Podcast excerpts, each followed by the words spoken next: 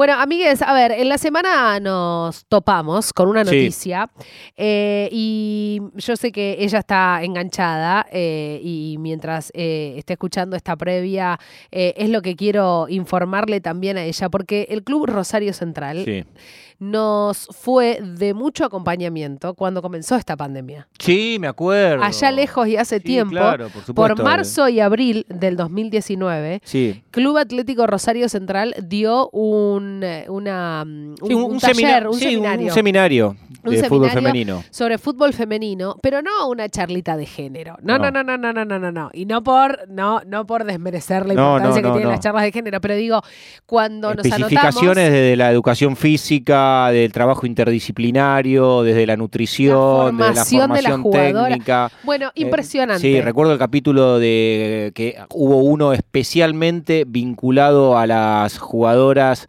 en, etapa de menstruación. Los ciclos menstruales. y cómo influían los ciclos menstruales en las jugadoras y cuán poco se tenían en cuenta esos ciclos menstruales para planear, por ejemplo, la carga en el peso de los entrenamientos físicos. Impresionante, sí, fueron como 10 eh, charlas, dos horas y media.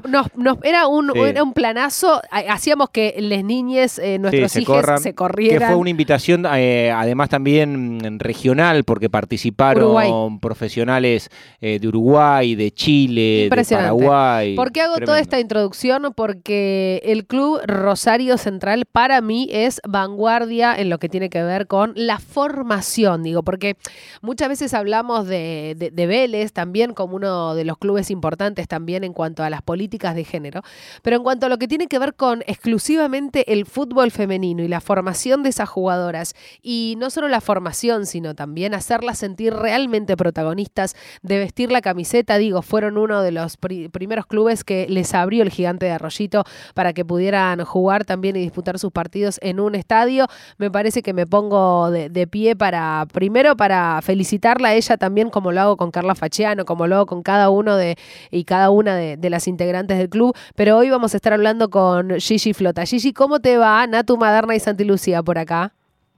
Hola, ¿qué tal? Buen día, ¿cómo andan? Muy bien, muy bien, muy contentos y, contentas de poder estar hablando con vos, Gigi. Sabemos que estás en un día de elecciones, así que vamos a intentar hacer lo más concisa y, precisa y concreta la, charla. Pero hay algo que nos enterábamos en la semana, eh, que Rosario Central eh, hace mucho caso a lo que tiene que ver con el clima de época. ¿Y por qué digo esto? Porque Rosario Central se vuelve el primer club de fútbol que implementa el cupo laboral travesti trans en la República Argentina. Yo cuando lo vi, Gigi, no te voy a mentir, te voy a contar exactamente lo que le dije a mi compañero Santiago Lucía cuando vi esta noticia.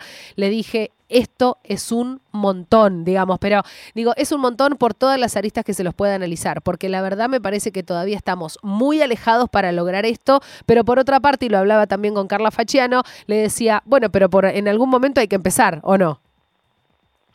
Así es, Sí, sí, eh, es difícil porque, bueno, todos sabemos, yo siempre digo que el fútbol es la cuna del patriarcado y sigue siendo uno de los bastiones más fuertes eh, del patriarcado, entonces eh, no no es fácil, pero esto que la introducción que vos hacías en relación a la, a la capacitación, al taller de fútbol femenino y el avance del fútbol femenino en Central, eh, tiene que ver con la participación política de las mujeres en las comisiones directivas. Que esté Carla eh, siendo responsable política del fútbol femenino, que esté yo siendo responsable en comisión directiva, que esté yo siendo responsable política de la Secretaría de Género, tiene que ver con la participación. Y eso es lo que hay que comentar y que hay que comentar porque es muy baja la cantidad de mujeres en las comisiones directivas de los clubes de AFA, bajísima. Sí, lo sabemos y me acuerdo que habíamos hecho también hace ya unos cuantos años un relevamiento sobre la, cantidad de mujeres, eh, porque lo que empieza a pasar con las mujeres es que son vocales suplentes, ¿no? Sino, eh, y, digo, y con eso creen que se llena el De hecho, y a propósito de este tema eh, que está mencionando Natu, se dio a conocer con la renovación de del comité ejecutivo de AFA y no hay con la mm, Lucía Barbuto que tenía un cargo como presidenta de Banfield y la nota más en el comité ejecutivo de AFA son treinta y pico de cargos no hay ninguna mujer. Exactamente. El, ah en este en el anterior había una sola mujer que estuvimos hablando creo que era de Salta o Tucumán, de una, eh, no me acuerdo bien, de Catamarca. Era una eh, eh, compañera dirigente de un club de Catamarca y estaba en ASA, pero iba poco porque, bueno, por la cuestión de la distancia, todo. Pero no, sí, la verdad que es muy importante. Y en relación a, lo, a al cupo laboral trans, está bueno porque surgió de una iniciativa de recursos humanos del club. Eh, por supuesto que, que nos presentaron a la Secretaría de Género, pero se habla de un club que está cada vez más abierto y que no solo es la Secretaría de Género y el trabajo que se viene realizando, sino que se va contagiando en todas las áreas del club. Nosotros con el protocolo de actuación que presentamos en el proyecto Noviembre 2, que fue en el en noviembre del 2019, presentamos el proyecto de prevención y actuación de violencia de género. Eh, y a partir de ahí, bueno, lo que implica es que todas las áreas, después también el año pasado presentamos eh, la ley eh, central adhirió antes que se, que la provincia eh, a la ley Micaela, eh, la provincia recién el, hace 20 días y nosotros adherimos antes y eso implicó que todas las, las áreas del club, absolutamente todas, tengan que realizar talleres de, sensibilización en violencia eh, en género. Claro. El jueves estuvimos con los auxiliares, las y los auxiliares del fútbol de primera, eh, auxiliares y cuerpo técnico de fútbol de primera y de reserva, y eh, realizando un taller de masculinidades, estuvo muy bueno. Yo digo, qué importante, porque esto, eh, o sea, eh, son exjugadores, eh, son las personas que están con nuestros jugadores eh, constantemente y que puedan sensibilizarse y ver, eh, por ejemplo, en el caso del jueves, eh, los privilegios que tienen aún los varones en esta sociedad. Y la verdad que fue muy, muy lindo, eh, nos lo la, la Municipalidad de Rosario, la Secretaría de Género de la Municipalidad. Y la verdad que es apasionante ver los avances que se va dando dentro del club en todas las áreas. Gigi, ¿cómo, cómo, cómo eh, va a funcionar desde el punto de vista operativo el, el cupo laboral? ¿Qué, ¿Qué, es lo que dice la, la, propuesta? ¿Cuál es la intención? ¿Cómo van a sumar? ¿Desde qué área? ¿Dónde tienen que acercarse? ¿Está avanzado eso también? Mira, eh, la idea es, eh, por supuesto, que cuando Central cuando eh, hace abre la para tener un eh, la ay no me sale la palabra bueno eh, que necesita empleadas, empleades, eh, se, se notifica en, en, por el diario, por supuesto, pero nosotros la idea es de hacer como un, un registro de, de quien se quiera anotar, eh, de personas trans, tener el registro ya previo y después, por supuesto, le vamos a ir avisando sí, cuando sí. se abren los cupos. Sí, sí, Pero sí, ya antes de, de, que salga esto ya está la idea de incorporar una persona trans al, al club. Eh, sí, sí, ¿y es qué? No una sola, sino por su, por, o sea, según su experiencia, su capacidad, porque van a, a poder anotarse, pero vamos a tener eh, eh, un, un cupo. No, todavía no vimos bien bien el tema del porcentaje y todo eso, Claro. pero sí. Sí, eh, estoy pensando también y, teniendo en cuenta lo que tiene que ver con las distintas realidades de las personas trans en nuestro país eh, y, hablo netamente de, la cuestión formativa y educacional, ¿no? Eh, ¿Cuáles van a ser, si es que hay, ¿no? Lo- los requisitos para que puedan formar parte eh, de- del club y para que puedan formar parte de, ser empleados? Digo, ¿hay algún tipo de requisito que, que tienen que cumplir o está abierta la, la- la apertura a, a esta opción laboral también del cupo trans en Rosario Central? No, abierta, abierta, súper abierta.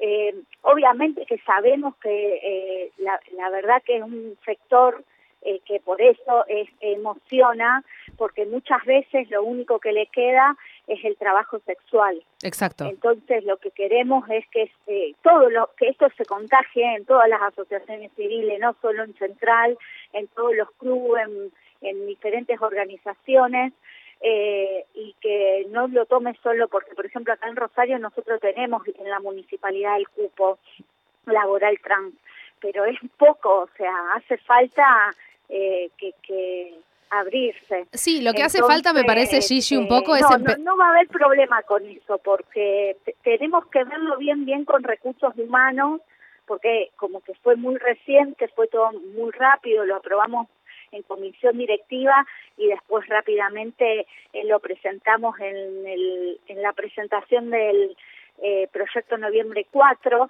que también hicimos otra presentación, la cláusula de mm, eh, rescisión de contrato por violencia de género de los de las y los profesionales eh, deportistas.